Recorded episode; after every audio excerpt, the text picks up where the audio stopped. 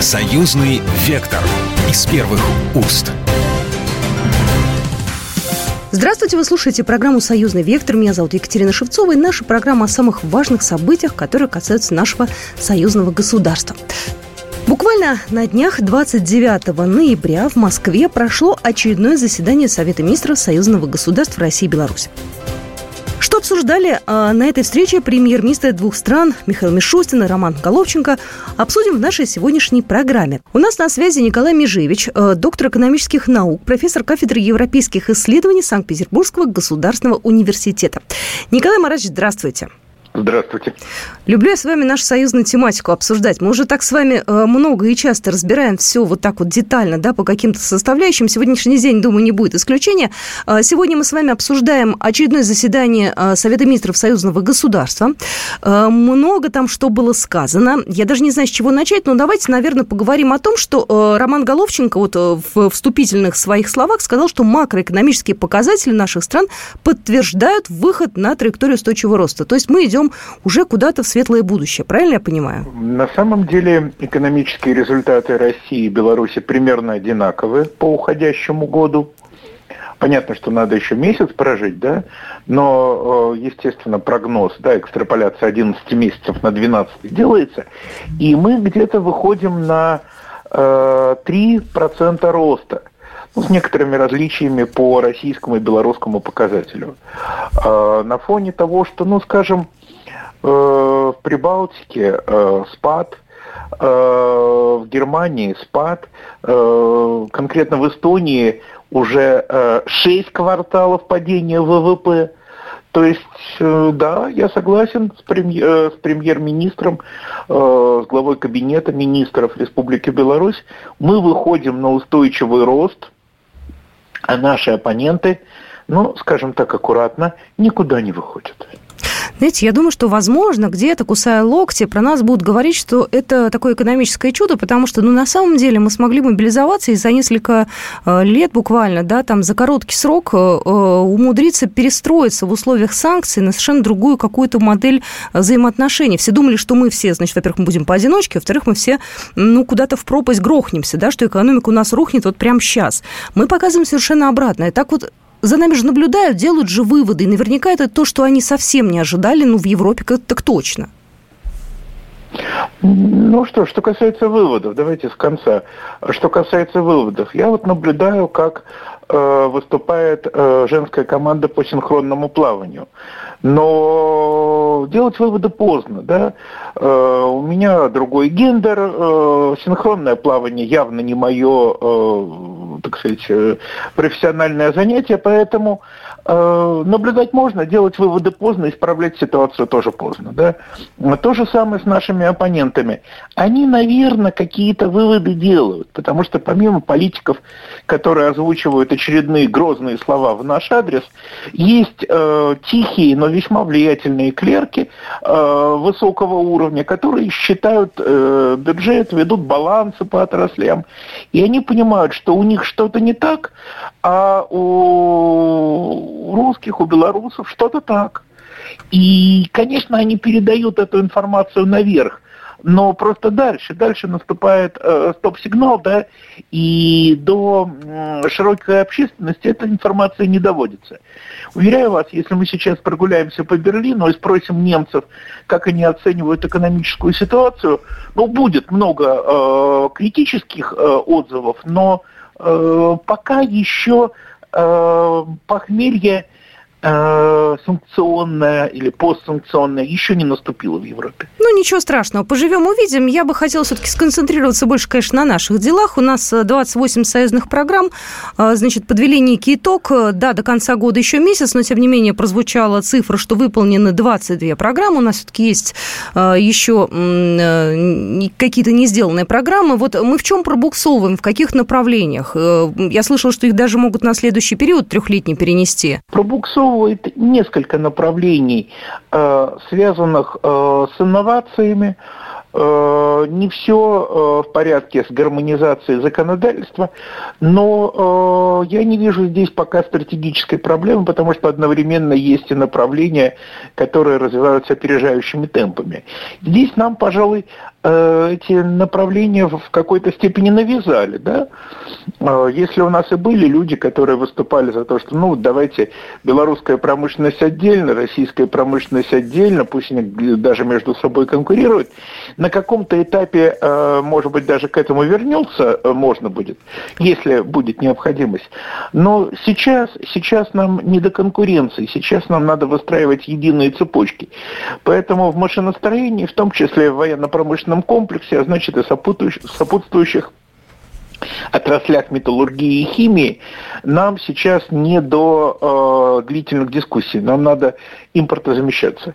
И это происходит, это происходит достаточно успешно. То есть здесь явное опережение. С налоговой э, ситуацией, э, налоговой гармонизацией, ну, поскольку наш премьер-министр, он, э, как известно, в прошлом главный налоговик, то э, здесь все двигается э, достаточно э, хорошо. Но, конечно, э, надо понимать, что э, перед нами эксперимент. Союзное государство – это союз двух государств, а не э, то, что мы наблюдаем в Европейском Союзе. Когда есть мнение Брюсселя, то даже Польша с огромным трудом пытается что-то возразить, и не всегда у нее получается.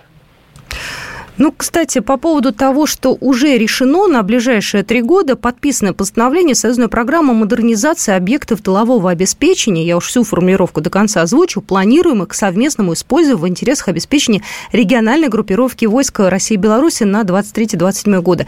То есть тут уже не совсем про экономику, тут больше про безопасность, насколько я понимаю.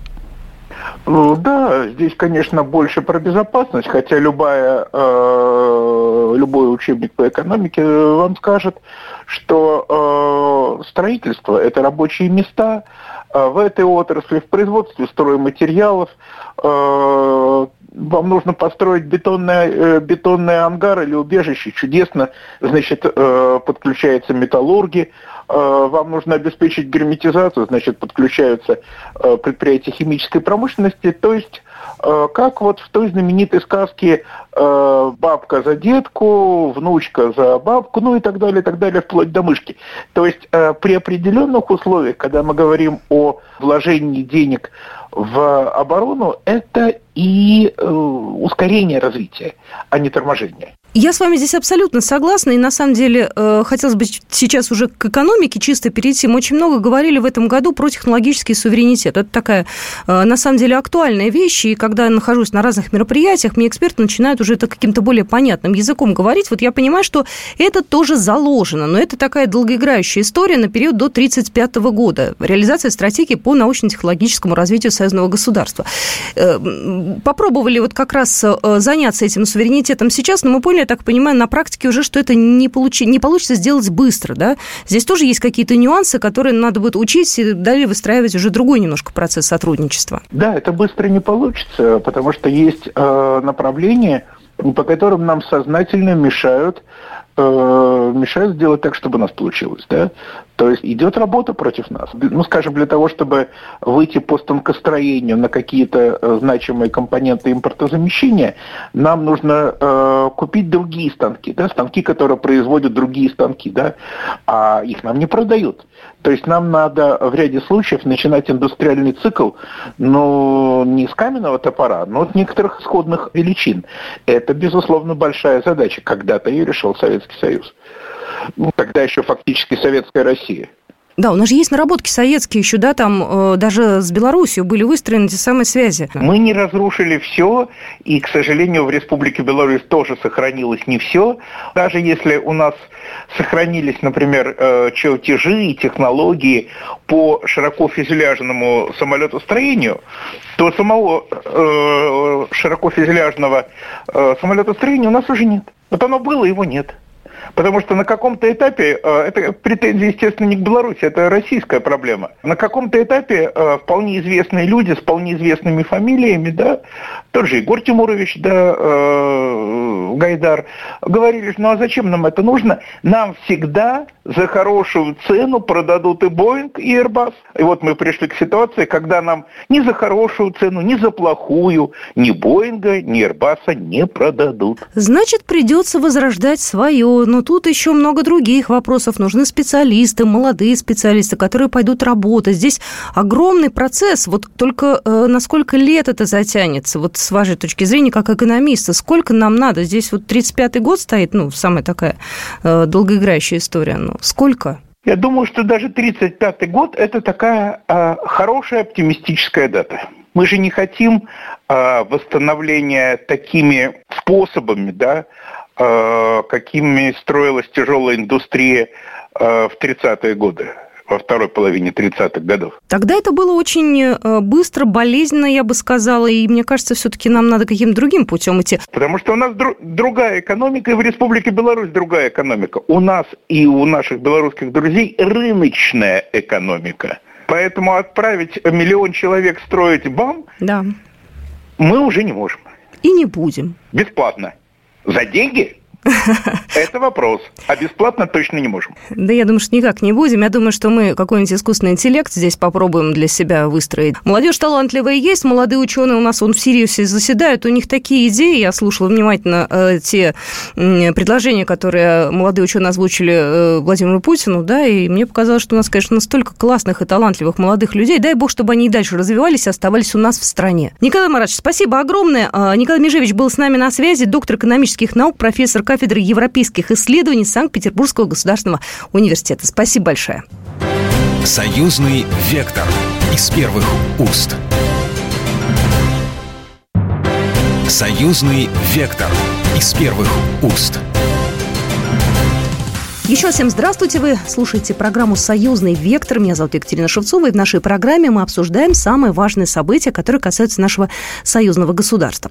Обычно под конец года у нас э, проходят самые важные, самые знаковые события. Этот год не исключение. Буквально на днях прошло 53-е заседание Совета министров союзного государства. Э, прошло оно в Москве. Участвовали там э, представители постоянного комитета, э, наши заместители министров и, естественно, премьер-министр России и Беларуси Михаил Мишустин и Роман Головченко. Обсуждали, как я уже говорила, говорила, 28 союзных программ, также основные направления положения договора о создании союзного государства. В общем, был очень такой продуктивный разговор. У нас на связи белорусский экономист, заведующий кафедрой Института бизнеса и менеджмента технологий БГУ Георгий Васильевич Гриц. Здравствуйте. Добрый день. Знаете, на мой взгляд, там было очень много вещей, которые были сказаны про экономику. Об этом, кстати, очень много говорил э, вот как раз ваш премьер, э, белорусский Роман Головченко. Он говорил, что идет э, рост присутствия российского бизнеса в Беларуси. Вы как-то можете это действительно подтвердить и заметно ли это? Ну, наверное, прежде чем говорить о каких-то текущих там показателях и взаимоотношениях Беларуси-России, а они действительно сегодня на подъеме, но это не удивительно, потому что, по большому счету, две страны, э, два, две страны учредители союзного государства, они находятся в одной лодке, да, и вот противостояние, санкционное противостояние, в принципе, вариантов нет, как друг друга поддерживать. Ну, тут можно привести цифру, которую озвучил белорусский премьер. Это то, что 80% выпадающего экспорта из-за недружественной санкционной политики Республики Беларусь было перенаправлено на Российскую Федерацию. Ну, это вот к вашему вопросу. Но все-таки мне э, хотелось бы немножко прокомментировать и основную повестку. Я бы тут добавил еще, что кроме итогов 28 программ союзного государства, все-таки стороны еще обсуждали и следующую трехлетнюю период сотрудничества, пролонгации этих договоров. Ну, с точки зрения итогов, наверное, все-таки я бы такой комментарий с двух сторон бы его рассмотрел. С формальной точки зрения, с точки зрения статистики и с содержательной части. С точки зрения белорусской стороны, она всегда более оптимистична. То есть вот замминистра выступал на союзном Совмине, он озвучил цифру уже, она точнее, 92%. Э, но если опять переходить не от мероприятия, количества мероприятий к количеству программ, цифра немножко более пессимистичная. То есть из 28 программ с точки зрения белорусской стороны выполнено только 22. Хотя, опять-таки, было отмечено отдельно, что оставшиеся программы находятся в очень высоком уровне готовности, и до конца года белорусская сторона считает, что большая вероятность есть их выполнить. Хотя, опять-таки, уже ради справедливости уже скажем, что белорусский посол Российской Федерации Дмитрий Крутой, он тоже неделю-две назад озвучил свою позицию. Он более, может быть, рациональный или более, может быть, информирован. Он сказал, что все-таки две программы, они, скорее всего, будут перенесены. Поэтому подождем, дождемся. Тут немного осталось. Я думаю, так сказать, результат – Э, будет, так сказать, в любом случае он позитивный, потому что такого уровня сотрудничества за 30 лет существования союзного государства между Беларусью и Россией в принципе еще не было. Ну вот с точки зрения содержательной составляющей программ, ну я бы, так сказать, немножко маленькую-маленькую ложку дегтя, если так можно сказать. Хотя, мне кажется, такой здравый смысл, здоровый уровень позит... Э, такого, ну, может быть, Эм, скепсиса, он в принципе необходим. Что я хотел сказать? Вот если проанализировать программы, а все-таки мой бэкграунд и моя сфера интереса – это промышленная политика, это вот соглашение в равных условиях конкуренции, признание технологической операции, о промполитике, то содержательная часть их все-таки носит отсылочный характер.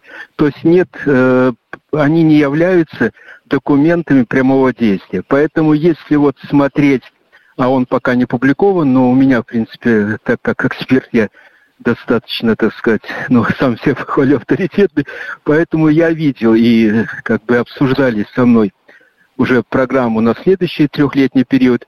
Вот они как раз-то и направлены на э, усиление, может быть, правовых актов такого прямого действия. Поэтому, в принципе, это процесс – и этот процесс в нужном, правильном направлении.